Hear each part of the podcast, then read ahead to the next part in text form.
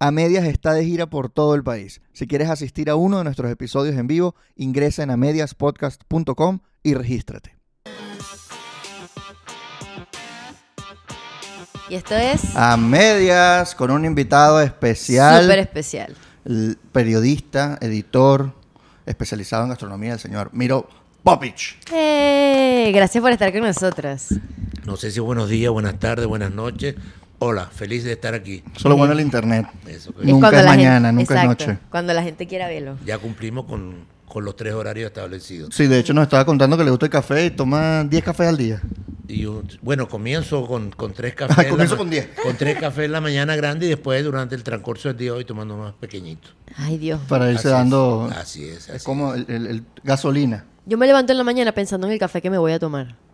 O sea, yo, oh, el cafecito Yo estoy temprano. tomando café en este momento. Estamos grabando en la mañana. Y un buen café para despertarnos. Y queremos hablar con, con Miro sobre el, el plato navideño. ¿Cuál es el, el origen del plato navideño? Que, que hay muchas explicaciones detrás, muchas, muchas controversia y incluso sobre gastronomía venezolana y probablemente hacia la segunda parte del capítulo va- vayamos a hablar de, de, pues, de caraotas con azúcar o sin azúcar, todo, todo ese tipo de cosas que hay tanto debate sobre Sí, que eso. todo el mundo, siempre hay un debate por lo menos una vez al mes de alguien peleando por comida. por comida. Entonces, bueno, vamos a tratar de hacerle las preguntas, todas las que podamos a, a Miro y, y- e ir aclarando este asunto. Pero primero, como estamos en Navidad, ¿no? Hablar de- del plato. Del por plato. cierto, hay que prender el arbolito. Se apagó. Ay. Vamos a prenderlo allá. Ahí. Ah, no, está prendido. Lo que pasa es que la luz va y viene. Lo que pasa es que Perfecto. se fue la luz. Se fue la luz. Ya, ya se mueve. Listo, sí está mejor. Ya se mueve. Y mm, como estamos en Navidad, bueno, queremos empezar con el plato navideño. El año pasado, en el episodio navideño, hablamos de la yaca, justamente citando este libro. Es verdad, lo citamos. El, el pastel que somos, pero ahorita está estrenando un nuevo libro. Si quiere lo muestra para que lo vayan a comprar. Claro. Como no, inmediatamente. Leer para comer. Con prólogo de Luis Carlos Díaz. Nuestro amigo, nuestro querido amigo íntimo Luis Carlos. Así es. Somos dulces, pero estamos salados. Tremendo, tremendo prólogo. Náguara. Y allí se hablan varias cosas, entre esos un gran fake news de la yaca. Vamos a empezar con polémica. Polémica, porque ¿Cuál uno nos dice que estábamos hablando off camera, que nos dicen en los colegios, que uno se cree la historia de la yaca, que lo hicieron los esclavos, que la vaina, y es mentira. Efectivamente, una de las cosas que nos enseñaron en el colegio y lo siguen enseñando todavía es que el nacimiento de la yaca tiene que ver con las sobras que le daban los amos, las sobras de comida que le daban los amos a los esclavos. Mm. Eso es absolutamente falso, eso es mentira. Oh y no God. es de este gobierno ni del gobierno anterior. Es absolutamente falso por una razón muy sencilla. La hallaca, el concepto de hallaca y de pastel es prehispánico.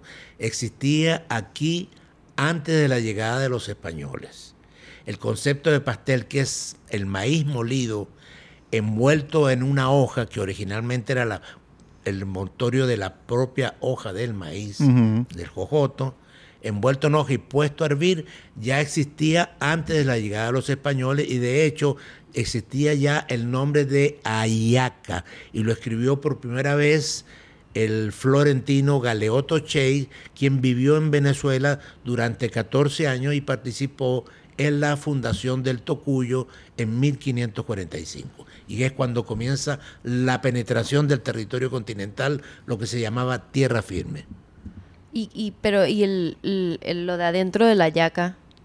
¿De dónde está? O sea, te- tiene que ver algo que ver con los españoles. Claro, el guiso es español. El Eso guiso- es posterior, o sea, estoy diciendo que el, el concepto de hallaca es pastel. Pastel es la pasta que se forma con el maíz molido, envuelto en una hoja y puesto a cocinar sobre el agua o sobre el calor.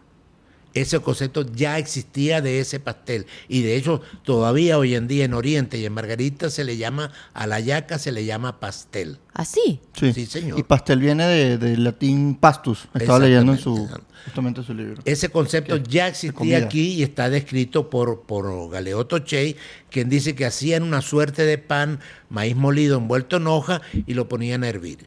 Y le llamaban ayaca y lo escribe en italiano A-I-A-A-C-A. Ayaca. Ayaca. Claro, suena italiano. ¿Y estaba relleno o no? No, no. O no sea, el relleno vino con No, los españoles. El relleno es posterior y bien llega aquí con los españoles, pero no llega de España, sino que llega de México. Oh. Llega de México, concretamente de Veracruz, cuando se establece el primer triángulo comercial entre lo que era la provincia de Caracas, o sea, Caracas fue provincia, gobernación, capitanía general, todas las eh, administraciones que tuvo la colonia durante la colonia aquí y el comercio comienza en 1605 con las primeras exportaciones de cacao. La riqueza de Venezuela en esa época era el cacao, se exportaba a Veracruz, a Veracruz y de ahí iba a España. Y se creó un, un triángulo después, La Guaira, Veracruz, eh, Sevilla, en fin, ese triángulo entre España, México y Venezuela. Y lo que salía de aquí venía luego cargado de allá, de Es- vinos, de aceites, de almendras. Exactamente. Todos esos barcos que salían cargados de cacao regresaban acá llenos de vajilla, cubertería, eh, lienzos, eh, ropa y algunos quesos, aceite de oliva, todos esos productos de ultramarinos que llaman los españoles. Y luego el, el guiso se va haciendo, ya el guiso tiene mucho de, de- Bueno, de la, con- de la el- gastronomía eh, española. Tiene mucho de tamal ibérica. porque el tamal, eso, el concepto de tamal es mesoamericano, donde a esa masa de maíz ya se le incorporaba, en México se le incorporaba guajalote, Ujú. es decir, pavo y gallináceas. No existía ni la carne de res, no existía la carne de cerdo, ni existía la carne de gallina. Eso llega con los españoles. Mm. Y no existía tampoco ni la cebolla, ni el ajo porro, ni el ajo, ni esos condimentos, ni por supuesto ni las aceitunas, ni los Ni la pimienta. ni las pasas. La pimienta no, pero existía así el ají. Todo lo que se comía en Venezuela y en el continente americano era condimentado con ají. Todo, absolutamente. O sea que siempre ha sido importante desde, desde Mesoamérica hasta Sudamérica. siempre fue el condimento mayor que le daba sazón a la comida. De hecho, Venezuela eh, se dice que es un país polarizado porque nacimos polarizados. En Oriente se comía yuca y en Occidente se comía maíz. Mm. Y sobre esos dos pilares hay una franja transversal como si fuera una H. De hecho, se llama, en antropología se llama la teoría de la H, Mm. donde el pilar de la yuca y el pilar del maíz estaba unido, ¿por qué? Por el ají. Era lo que nos hacía común. Wow. Lo, lo que compartíamos todas las etnias que ocuparon el territorio antes de la llegada de los españoles. Y el guiso entonces evoluciona a carne de res, carne de cochino. Se le incorpora Aceituna. primero el, el concepto del sofrito, no conocíamos la fritura tampoco, no conocíamos, no conocíamos el aceite, se utilizaba grasa de tortuga, grasa de animales, Wow. pero no en la manera como la conocemos hoy en día. El- la gran contribución, más que... Hay dos contribuciones culinarias. Uno, el aporte de la despensa, donde hay ingredientes que se intercambian. Nosotros mandamos para allá tomate, aguacate, papas, maíz, y de allá nos llega el trigo, nos llega la cebolla, los condimentos, y posteriormente todos los otros condimentos que llegan con la cocina española, que no es tan española, sino más bien afro-árabe. No te olvides que los árabes tuvieron siete siglos metidos en la, en la península ibérica Claro. y todo ese concepto de aceitunas, de pasas y de toque dulzón metido en la comida, eso es árabe. La albahaca. Eh, la albahaca, bueno, y todas las hierbas, pues. Sí, sí, sí. La mayoría de las hierbas, todas tienen un origen del caucásico y que llegan por los árabes, llegan a Italia, pasan al norte de África y de ahí brincan hacia la península ibérica. O sea que nosotros les mandamos tomate a Europa. O sea, casi que la gastronomía italiana está basada en el tomate. Básicamente es a partir de. Hay un historiador, un. Un historiador, um, Máximo Montanari, eh, importantísimo de la Universidad de Boloña, quien dice que la comida italiana se de- debe dividir en dos partes, antes del tomate y después del tomate. Claro. A T de té. De, de- ¿ah? ¿Qué tal? ¿Qué tal? Pues claro, como si ¿Te fuera un Bueno. tema religioso. Así es. Es que el tomate en Italia es tan importante Claro. que ahorita, por ejemplo, el tomate de, de Monterroso. Eh, no, Monterroso no. El, el- ¿Cómo se llama este pomodoro? Ya me voy a acordar. Que es el que se le echa a la pasta na- a la pizza napolitana. Para que una pizza sea napolitana tiene que tener el tomate que se produce Es allá. un y ellos lo exportan en lata. Sí, es, un tomate, de allá. Ese Mira. tipo de cosas. o sea, son. Sí, pero el, el- el tomate lo llevan los, lo, lo llevan los catalanes a, a Italia. Y lo llevan en el- a fines del siglo del siglo XVII, comienzo del siglo XVIII. Ah, sí. Es reciente, absolutamente reciente. Son 200 años. Y 200 años en la historia de la humanidad no es nada. No, No es nada. Absolutamente nada, un segundo.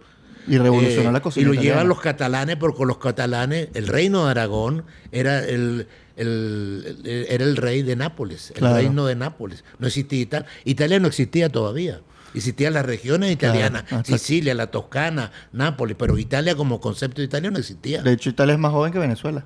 Garibaldi básicamente unifica Italia después de Venezuela. Mm, Más o, más o menos. Más Hace o menos, 160 Más o menos, me- sí, 1840 y pico, Sí, por sí, ahí. sí. Después de, de la, de la independencia de Venezuela. Más o menos la, menos unificación. como la historia nuestra, pues. Y ya que estamos hablando de pasta y de salsa de tomate, hablemos Ay, del plato Dios. navideño maracucho que incluye una macarronada. Es verdad, para la gente que no sabe, que no es de Maracaibo, para que sepan, yo cuando estaba en Maracaibo uno hace macarronada, que no es lo mismo que pasticho, pero hay personas en su casa que hacen pasticho. Pero la macarronada es como un primo del pasticho y eso se come en Navidad. Y eso no está en ¿Cómo otra puedes parte. describir la macarronada? ¿Qué, Es qué como, tiene? bueno, mi mamá era, es la que hace la macarronada en toda la familia y hace como un montón de, y lo regala en todo el mundo, o sea, a toda la familia. Y son macarrones, que es una pastica corta que la pones una encima de la otra y le echas huevo, le echas pimentón, le echas jamón, eh, queso amarillo, aceitunas. y hay una salsa que es como una salsa rosada, una cosa ahí con tomate y no sé qué. Pero, o sea, le puedes echar lo que sea, le echas huevo, ya dije huevo Sí.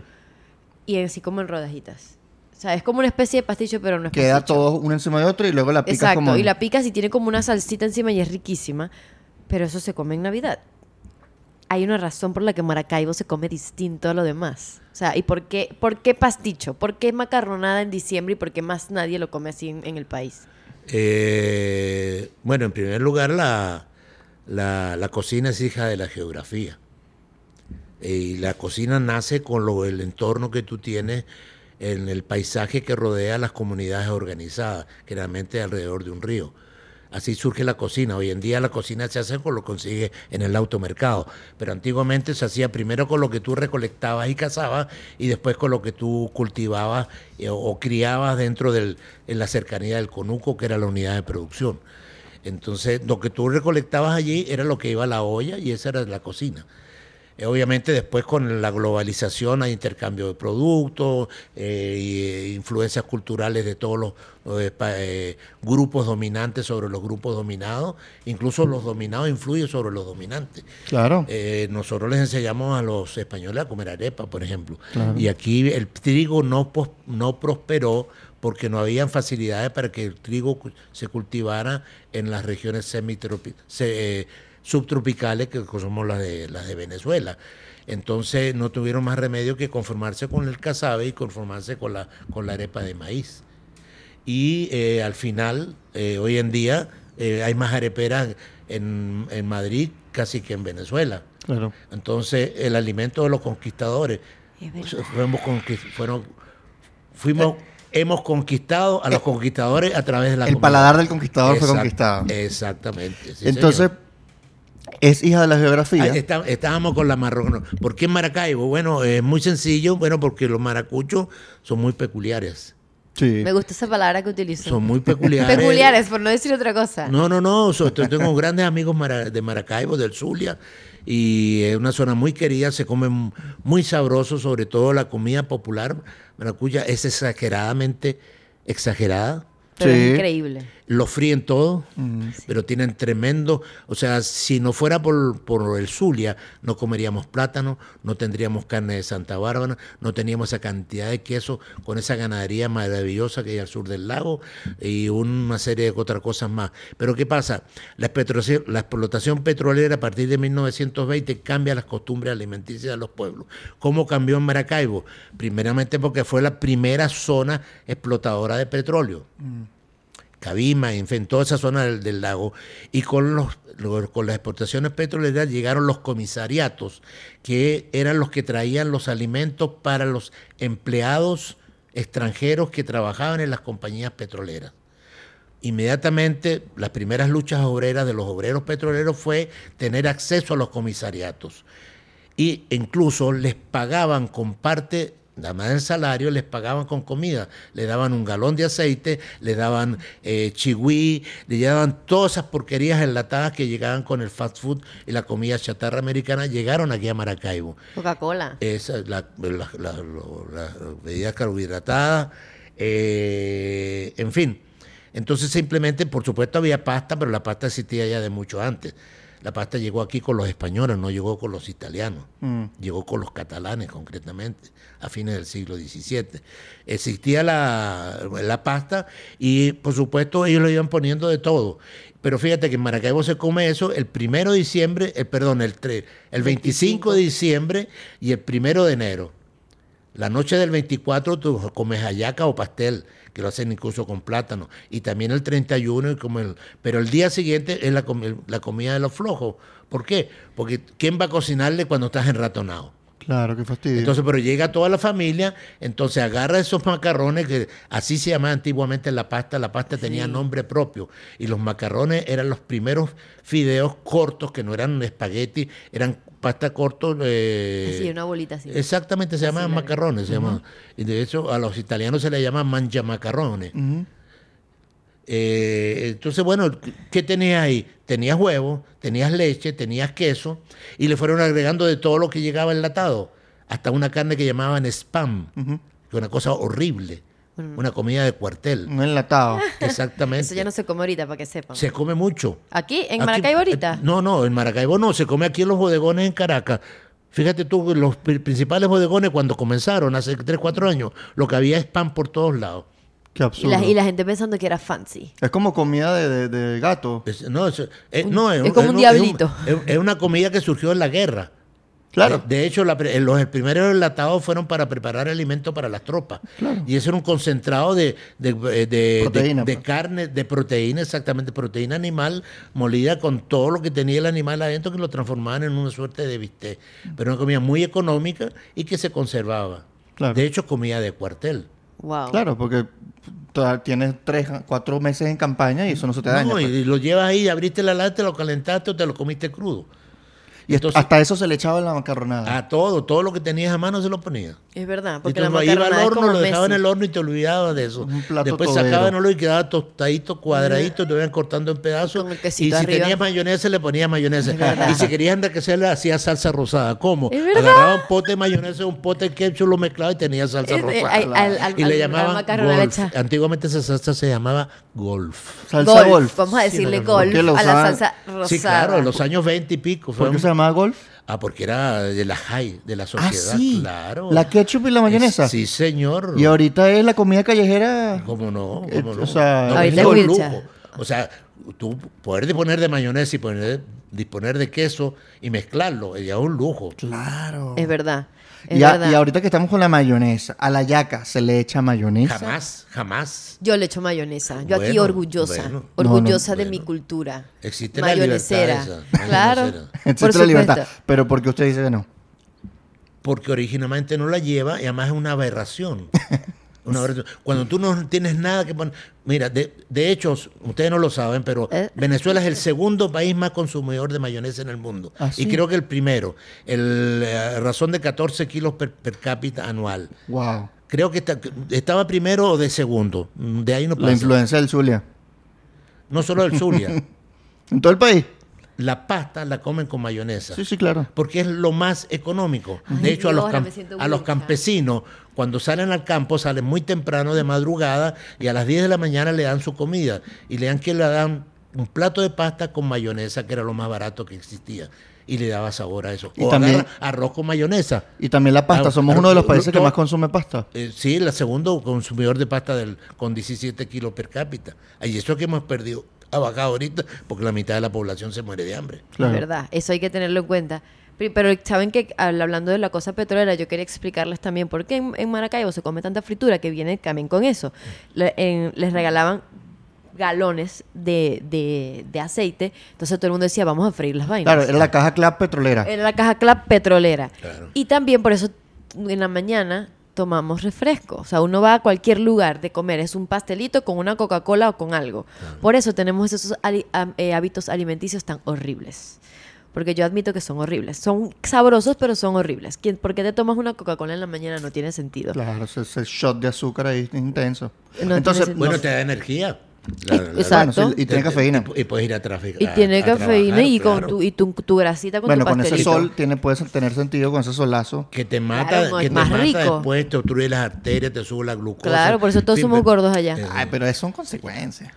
Bueno, pero ese es el, el- el- Ay, no. Yo la verdad, yo sé que es, es, es chivo, o sea, el- la verdad no es healthy, pero yo siento que ya comemos demasiado rico. Un poco exagerado sí, pero sí, la comemos verdad que muy comer a rico. Maracaibo es delicioso. Es muy Sí, rico. Usted mencionó que la yaca la hacían con, con plátano también allá. Sí, claro, como no, con y plátano es una pintón. yaca igual con Mi guiso y todo. Igual, igual, con un guiso adentro todo. Pero yo nunca he comido una yaca con plátano. de ¿Cómo que plátano. no? De, de- en, vez- de masa de maíz, harina, masa de plátano, claro que sí. Wow. Bueno, si hay un maracucho que nos está escuchando y en su casa hacen eso, Como no, pero revisa cualquier libro de, de que lo cocina, manden, que de manden cocina zuliana. para probar, para probar, quiero probar. Claro. Y los tequeños lo hacen también con masa de plátano. Eso sí. Ah, no, eso sí. Ah, bueno. Y le llaman tequeyoyo, ¿no? No, no, no, el de que yo, el de que yo tiene adentro plátano y Tiene queso. adentro plátano y queso. Sí.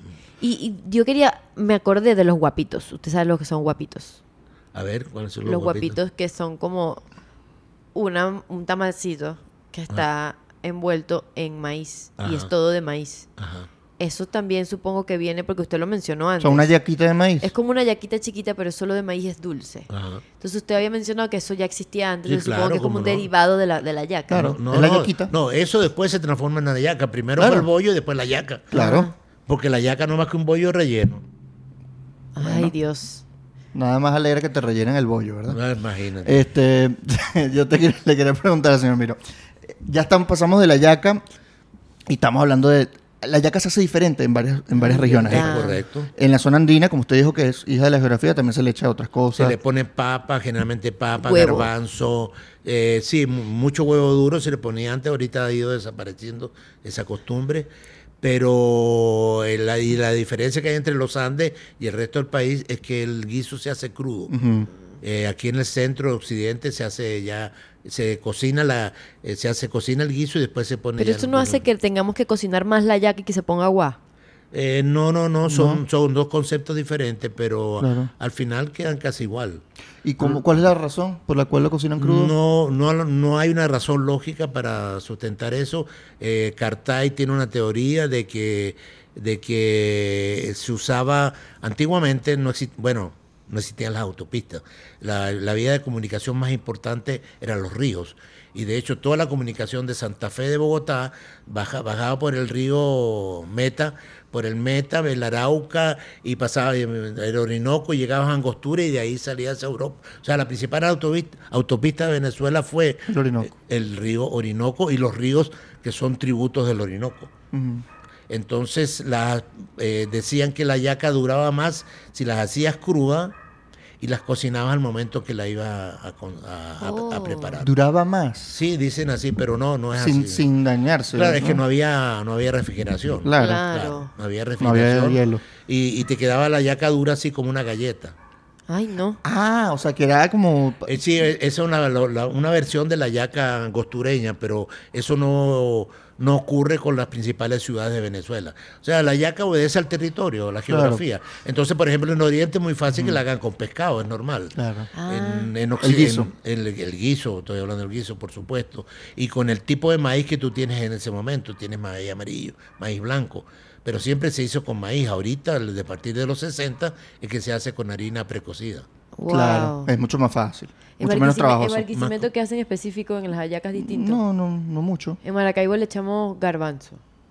Y también en, en los Andes. En los Andes. Ah, Bueno, es que, es que Maracaibo, los Andes fue, Sí, estamos siempre fue el- la entrada de los Andes siempre fue a través de Maracaibo. Sí, Maracaibo, sur del lago, y de ahí comenzaba la- el ascenso a los Andes y llegaba a Santa Fe de Bogotá. ah, mira. Las exportaciones de ganado se hacían por allí. De hecho, los primeros esclavos llegaron a Maracaibo venían de Cartagena.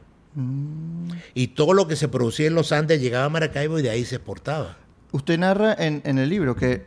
¿En cuál primero? En, en el pastel que somos, Ajá. que la yaca empezó siendo comida de, bueno, de las, las cocineras africanas. Y luego empieza a llegar la almendra, la pasa, y, ese tipo, y pasa como a... Se vuelve, ¿Cuándo se vuelve una, una comida de Navidad? Bueno, e- eso lo, lo que... No, esas son dos historias distintas. Primero, era que eh, estábamos buscando eh, que la yaca era se hacía con la sobra de los esclavos. Es al contrario. La yaca ya era un plato prehispánico, un plato de la cocina indígena, que existía aquí antes de 1492. Con la llegada de los hispanos, el- la yaca se enriquece, se enriquece con el aporte del guiso a partir del sofrito y de los componentes proteicos que van en ese guiso. Carne de gallina, carne de cerdo, carne de res, que no existían antes de la llegada de los españoles. Se enriquece y ahí pasa a la mesa de los ricos. Siempre fue comida popular, comida indígena, comida de pobre. Y sube a la mesa de los ricos cuando le incorporan todos esos ingredientes exógenos o de ultramarino que eran exquisitos. Las aceitunas eran costosos, aquí no hay aceitunas, las pasas eran costosas, el vino que se le incorpora al guiso también era costoso. Eso llega con la cocina española, obviamente por influencia árabe, y se incorpora al guiso que va dentro de la yaca y la yaca crece y pasa de ser un plato proletario, campesino, rural, a ser un plato citadino. eh, y, O sea y que la yaca con guiso es de ricos. Bueno, eh, originalmente sí, Originalmente claro. No, no, rico, o sea, siempre, o sea, tú no le puedes poner almendras a un, a un- Exacto, Por eso, yo por estaba eso. pensando. o sea, pero las almendra. yacas de, de, de- de Armando Canona llevan almendras. Lleva Yo no le pongo almendras a las mías. Pero y el que no tiene, o sea, tú le pones lo que tengas. Claro. Si lo que tenía, ¿qué tenías en el conuco? Una gallina, un cochino, una mata de, de una, un cebolla, cebollín y culantro, ese tipo de cosas. Eso es lo que iba en guiso. Ahora, si después tenías dinero, podías incorporarle todo Productos eso importados. ultramarino. Importado se lo incorporaba también, pero tenías que tener dinero para eso. Podríamos decir que era el spam de la época.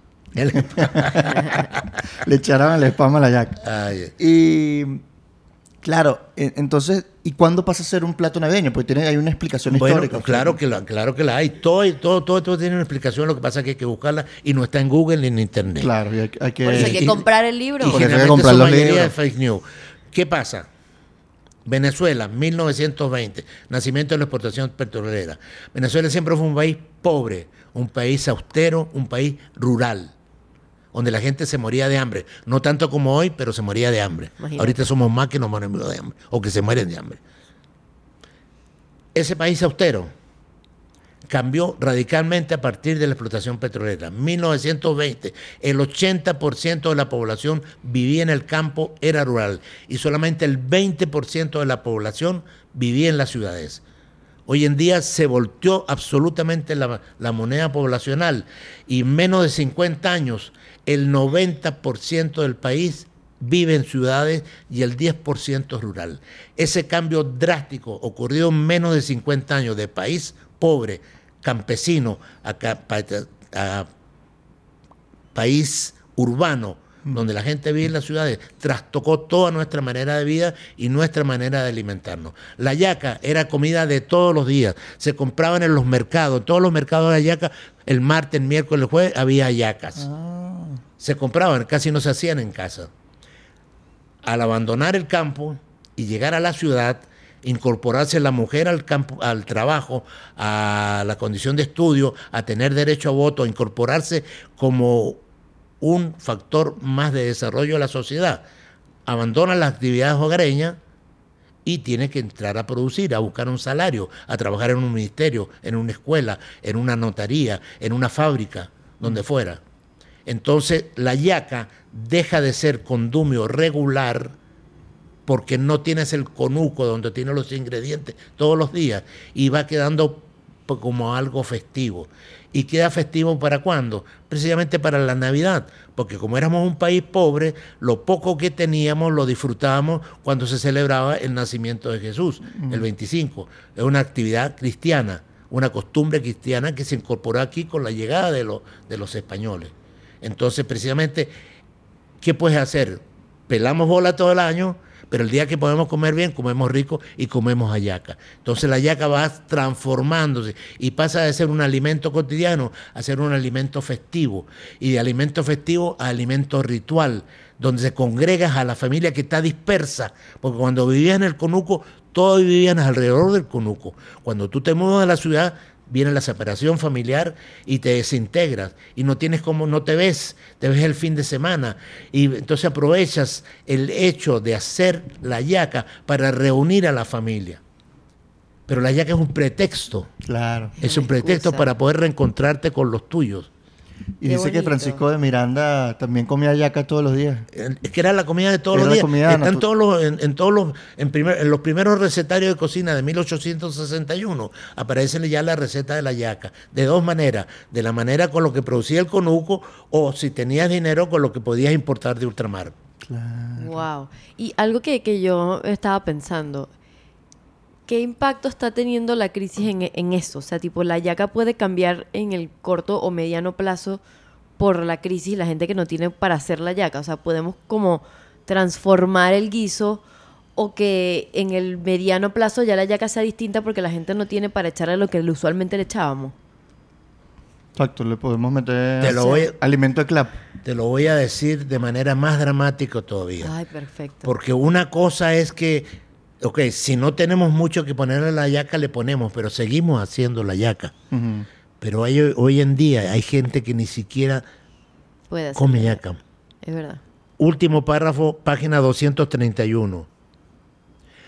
Así pasa con Dalia T. de Maracaibo, quien le contó a la escritora Milagro Socorro y ella a nosotros el 16-10 del 22 en el portal La Gran Aldea, en un trabajo sobre el hambre, el Día de la Internacional de la Alimentación de la FAO. Comilla, abro comillas, ayacas. No, ¿qué voy a estar haciendo ayacas en diciembre? Ni siquiera sé muy bien cómo son. Ya no recuerdo. Nadie en el barrio hace hallacas ni habla de ello. Una cosa es tener hambre, muy distinta a pasar hambre. Cuando uno tiene hambre se pone bravo, grita, patalea, pero cuando se pasa hambre no queda sino callarse, ahorrarse, ver qué se hace. Pero decir que los hijos de uno viven con hambre, que solo han conocido lo que viene en esas cajas, es como decir que no son gente. Wow. Qué fuerte. Wow.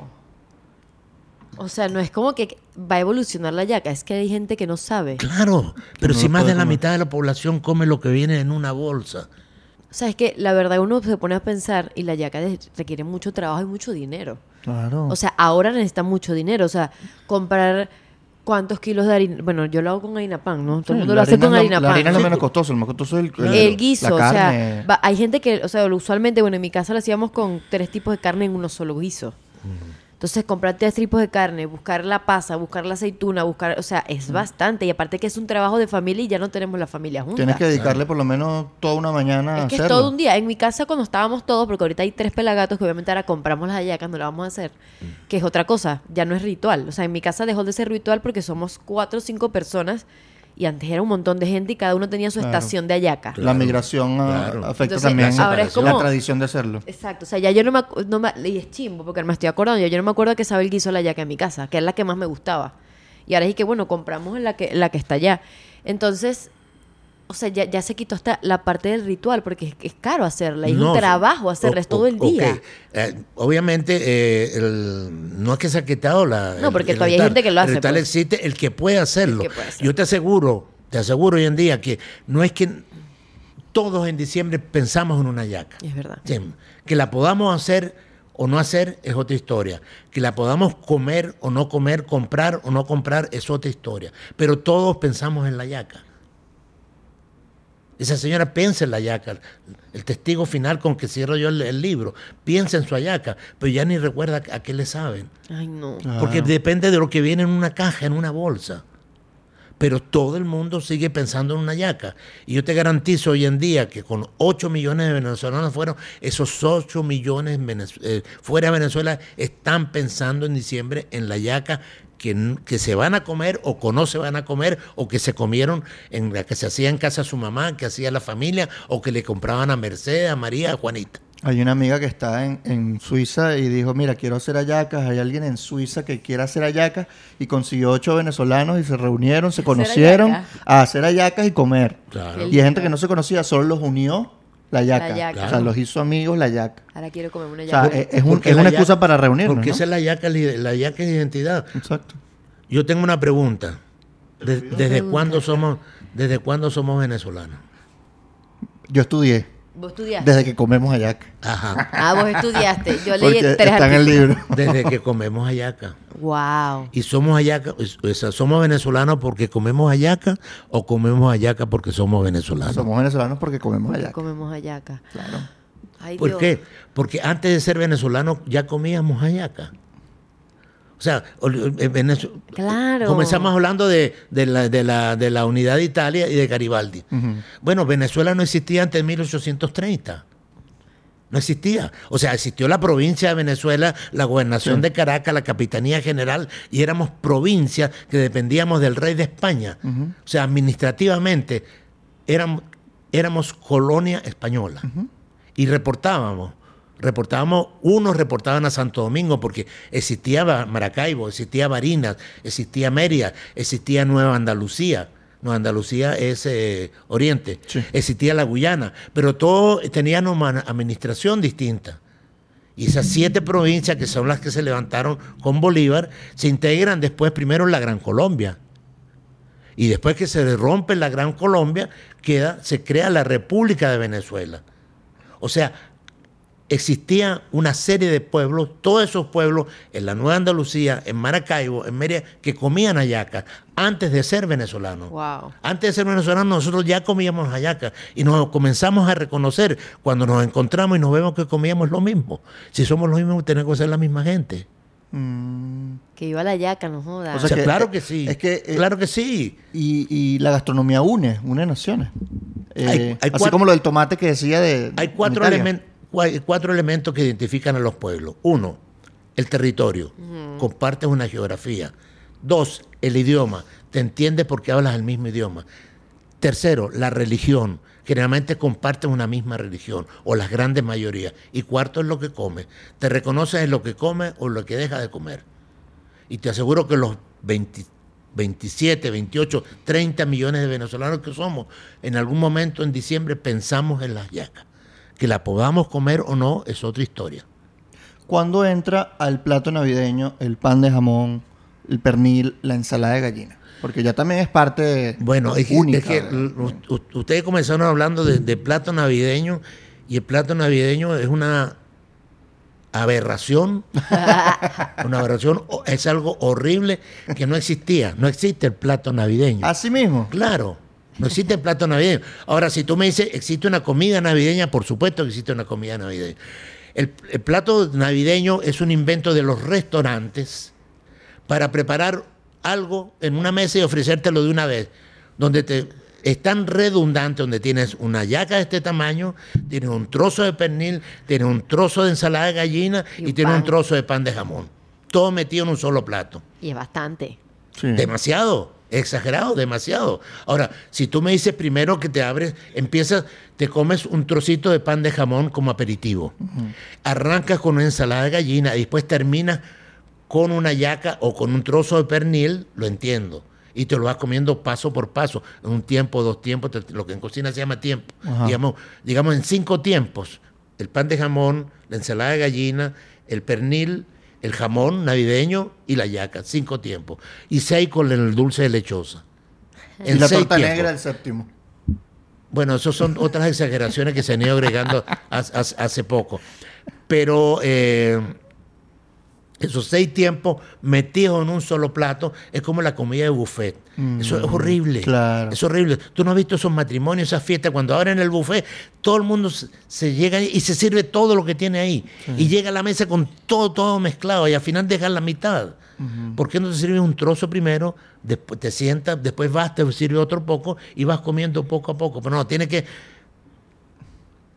Pareces maracucho cuando se esa. Que ataruga la, la comida. claro. Entonces, pero entonces, ¿cuándo se incorpora? ¿O cómo se Bueno, va a o sea, incorporar? es algo Eh, eh, comercial. Eso, eso es algo comercial, surgió en los restaurantes por comodidad. Por comodidad. Pero el pan, el pan de jamón sí, Sí, más viejo, se ¿no? incorpora a la mesa navideña a partir de 1905, cuando se inventó en Caracas, en la panadería de Ramela, Ah, en la eso esquina sí de. Gradillas. Yo lo en estudié. la esquina de Gradillas. Yo estudié eso. ¿Sí? ¿La esquina de qué?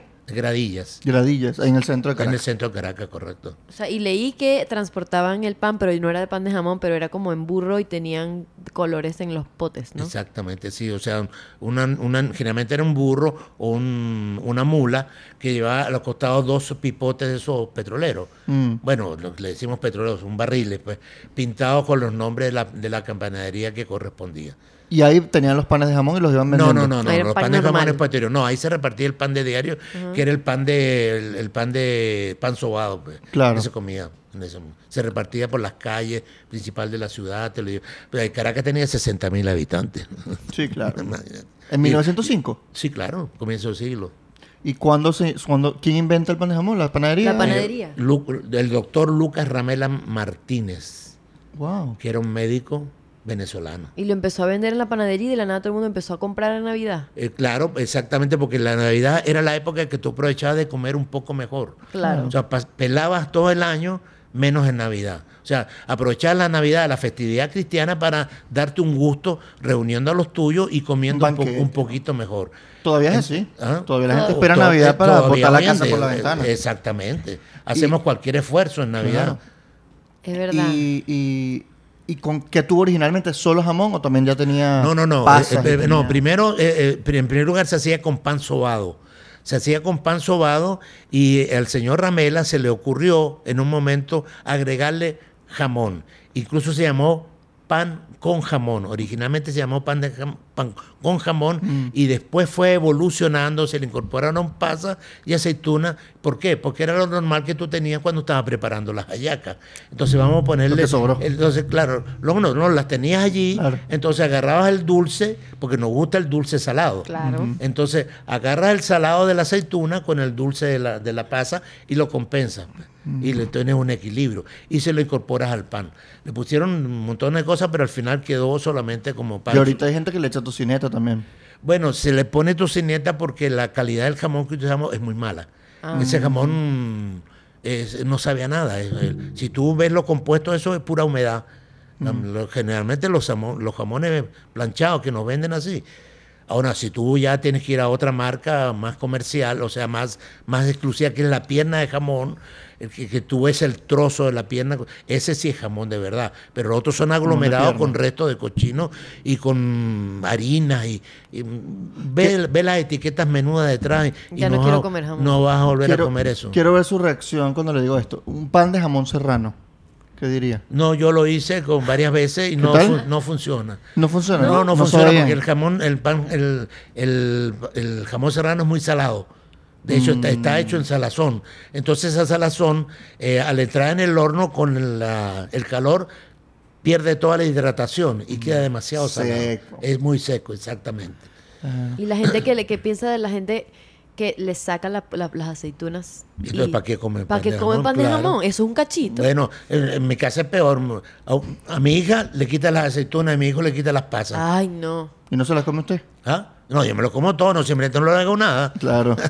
Claro, pero ¿sabe qué? Se lo sacan, pero ahí le queda el saborcito. Sí, sí queda. Entonces, el sabor de la pasa queda ahí es y dulce. que- y el aceituna, aceituna. también. Es y que, ok, yo entiendo que quieres el sazón, pero cómete tu vaina. Por favor. ¿Y la ensalada de gallina? ¿De dónde, cómo? Eh, También es desde ¿Cuál el es? siglo pasado, de 1920, Y 1930. la gente que le echa manzana a la ensalada de gallina. Bueno, son diferentes recetas, pero originalmente no llevaba manzana. Era simplemente papas y zanahoria. Y la gallina y la mayonesa. Y la, y la, y la, y Y, la las cositas gallina. verdes, ¿cómo se llaman? Los guisantes. Ay, Los guisante. petit pois. Bueno, era porque eso venía en lata ya, y abría una lata y lo ponía ahí. Ese producto también de las, las pulperías. De la, de la importación Es- de, De es- los petroleros. la época petrolera. Exactamente. También es el principio del siglo, Pero ¿no? fíjate, hoy en día dice, ensalada de gallina, busque dos pollos.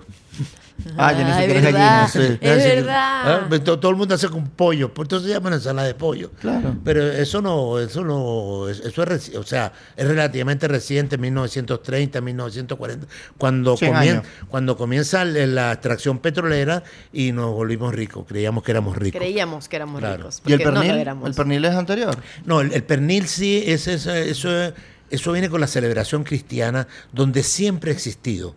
Y ha existido por, porque nos viene una costumbre de los países nórdicos, donde en invierno generalmente, o sea, la Navidad transcurre en invierno y generalmente en zonas nevadas. Entonces, cuando viene el periodo de invierno, tú tienes que acumular la comida para ese periodo de invierno. Y entre ellos guardas el cochino. Entonces matas el cochino al comienzo, al final del otoño y guardas trozos del, del pernil, lo guardas conservado con, en sal o en salmuera o oreado con la, con la, a las temperaturas frías. pues. Claro. Entonces lo guardas para celebrar el nacimiento de, el nacimiento de Jesús, que es cuando hacen la gran fiesta. Y después hay una cuestión, eh, no, no política, más bien social, ni siquiera social, religiosa, que tiene que ver con la religión. ¿Por qué? Porque no te olvides que los árabes estuvieron metidos siete siglos siete siglos en la península ibérica. Muchísimo tiempo. Y los judíos también estuvieron metidos en España y en Portugal. Y son expulsados en 1492 con los reyes católicos. ¿Y qué pasían esos, eh, esos siete siglos de dominación árabe? Para los musulmanes no comen cochino, los judíos no comen cochino, los cristianos sí comen carne de cerdo. Entonces, para diferenciarme, yo exalto lo que yo como. Claro. O sea, tú no eres como, yo no soy como tú y tú no eres como soy yo. Yo como lo que tú no comes. Yo como lo que tú no comes. Wow. Entonces la, la religión. Qué, y qué buena que la comida está, en, o sea, es cultura. Claro. Entonces, por eso aquí a nosotros nos llega la carne de cochino, no tanto, o llegó por supuesto como proteína animal, porque es fácil cargar una. una, eh, en, en, tres meses tú tienes 20 lechoncitos pequeñitos y llega una cochina preñada. Y tienes comida, tienes proteína, no tienes que estar en la cacería pero viene también como reafirmación de una fe religiosa donde yo cristiano yo como carne de cochino. Y celebro el nacimiento de Cristo comiendo carne de cochino. Claro, cosa que no haces tú porque tú no eres cristiano. Claro.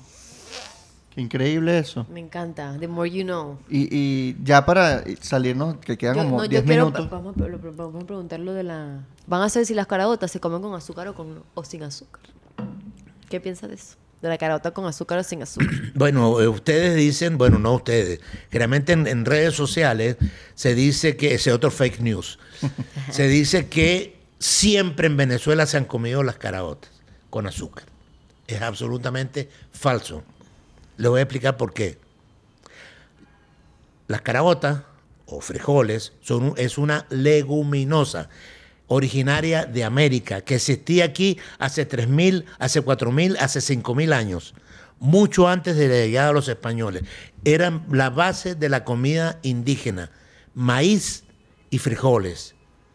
Y no existía la caña de azúcar, no había azúcar, no conocíamos el azúcar. Entonces nuestros antepasados que comieron durante miles de años caraotas, las comieron sin azúcar porque no existía el azúcar. O sea que es los españoles que dijeron, toma, cómetela con azúcar. Con la migración, perdón, con la conquista española hispana, viene la despensa europea. Y en esa despensa europea viene la gallina, viene la res, viene el ovejo, viene el trigo, que aquí no se pudo cultivar, viene la grasa, viene el caldero y viene también la caña de azúcar. Y la caña de azúcar es lo primero que se siembra en Coro en 1527, cuando comienza la primera fundación. Bueno, había existido antes Cumaná, pero no prosperó porque fueron de. Lo llegaron los cumanacotos y sacaron a todos los, los, misioneros que habían llegado a la Cumaná. Cuando vienen por Coro, ahí comienza la verdadera penetración del territorio de lo que hoy es Venezuela. Ahí comienza a formarse la cocina criollo y cambia la geografía Cambia la geografía, ¿por qué? Porque el paisaje cambia con los nuevos cultivos. Y ese nuevo cultivo era la caña de azúcar. La caña de azúcar prosperó en todas partes, como prosperaron los plátanos. Los plátanos no son nuestros, no existían antes de eso. Los plátanos llegaron de las Islas Canarias después de Colón. Ah, sí. Pero para nosotros hay tanto plátano que nos parece algo nuestro. No, yo siento que mi, y la caña de azúcar, no hubo zona de Venezuela donde no se sembrara la caña de azúcar. Y también nos, nos cambió la geografía humana. Y esto. la piel. Claro. Porque los primeros esclavos africanos llegaron para cultivar la caña de azúcar. Ah. Y con eso vino el mestizaje. ¡Wow! Me encanta. Y se nos puso el pelo chicharrón. Y a partir de allí empieza entonces a echarle azúcar en las carotas, pero eh, no, es, no es en Caracas el origen, ¿no? No, no, no, no, no, Después, bueno, la historia es más larga. De hecho, hay un capítulo en, leer, eh, leer para comer donde está la historia dedicada exclusivamente a eso. Eh, en Oriente, en Oriente, en Oriente me refiero a Cumaná, Isla de Margarita, se han comido con azúcar las caraotas, con dulce con dulce, con papelón, no con azúcar, porque el papelón fue hasta 1950 el dulzor de toda la cocina. La azúcar blanca eh, purificada era, mm, era muy exclusiva, era muy costosa y se masifica aquí cuando vienen las bebidas carbohidratadas. Pero aquí siempre se cocinó con papelón.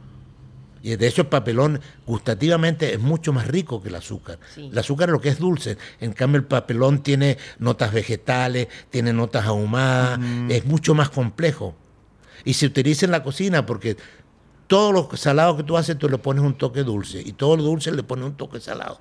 ¿Pero eso es algo de nuestra cocina o de todas las cocinas? Generalmente todas las cocinas. Generalmente todas las cocinas. Entonces, la cocina venezolana tiene un toque dulzón, pero no es dulce. No es dulce. Tiene un toque dulzón.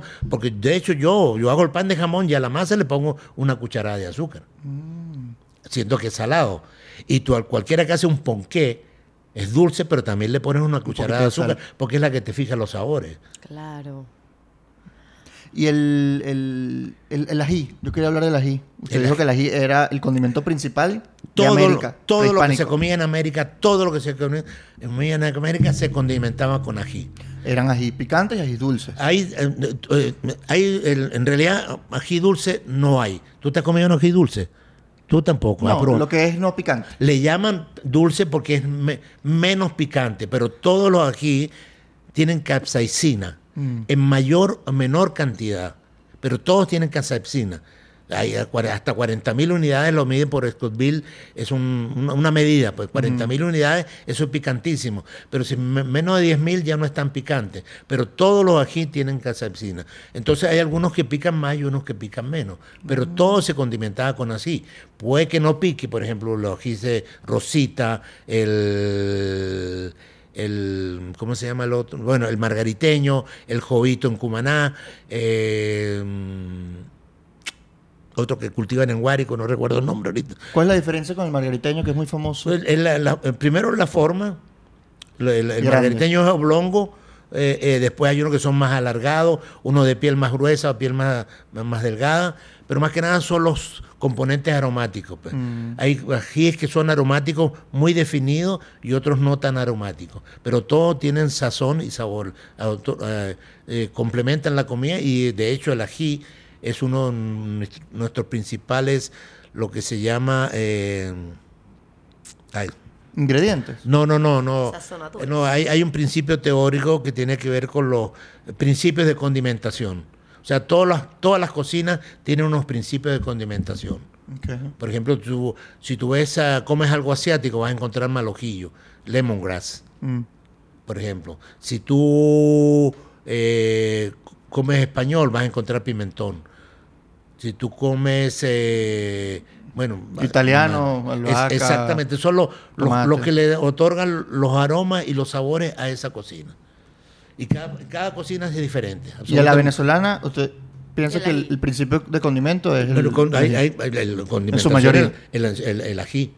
Dulce o, o picante, o menos picante, o más picante, o, o más dulce o menos dulce, por decirlo de una manera.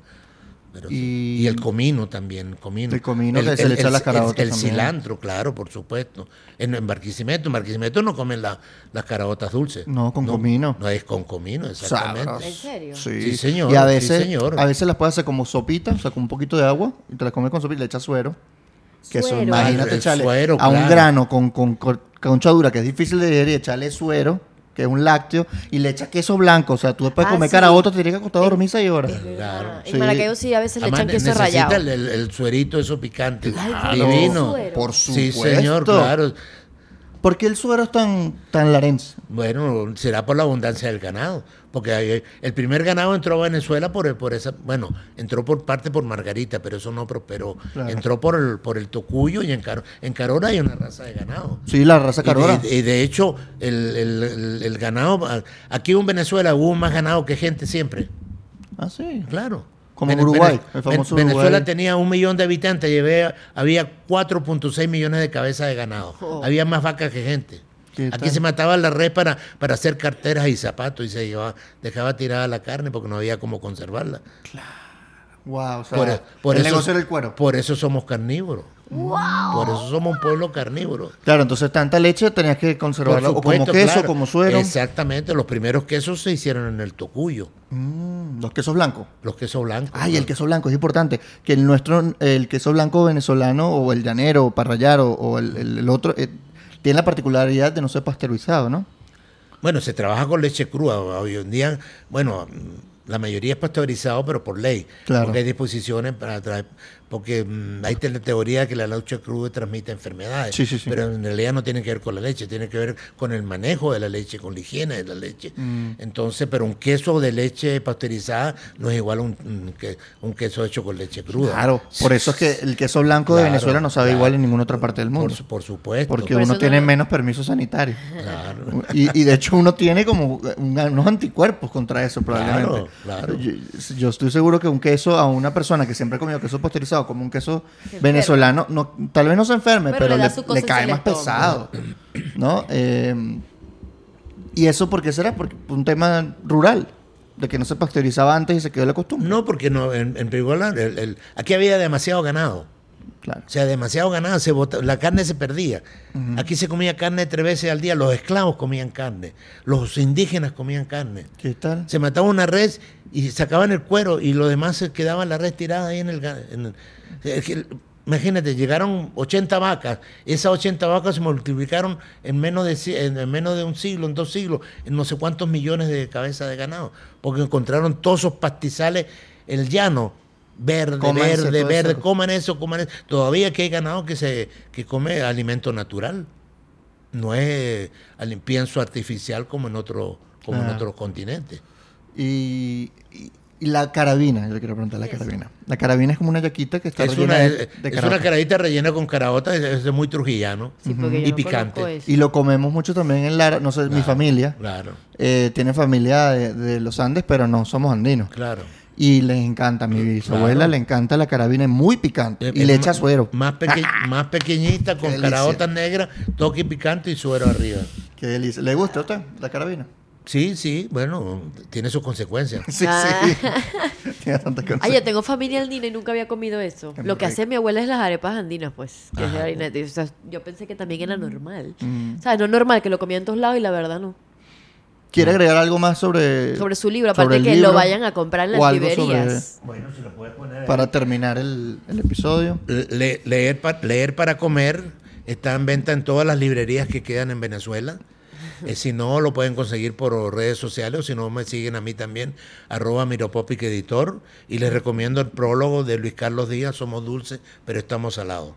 Y, y si le escriban a usted por Instagram, por ejemplo, ¿usted se lo puede vender? Yo, yo respondo todo. no, Bueno, yo generalmente no lo vendo, lo bueno, sí lo puedo vender también, Bueno. pero hay gente que vive de eso vendiendo libros. Claro. Yo lo escribo. Claro. Entonces, cualquier cosa, si están en- Claro. en, Venezuela, pueden comprarlo en Se librería. comunica por redes sociales y le, di- le digo... ¿Y en dónde- Amazon está? ¿Ah? En Amazon. Eh, no todavía.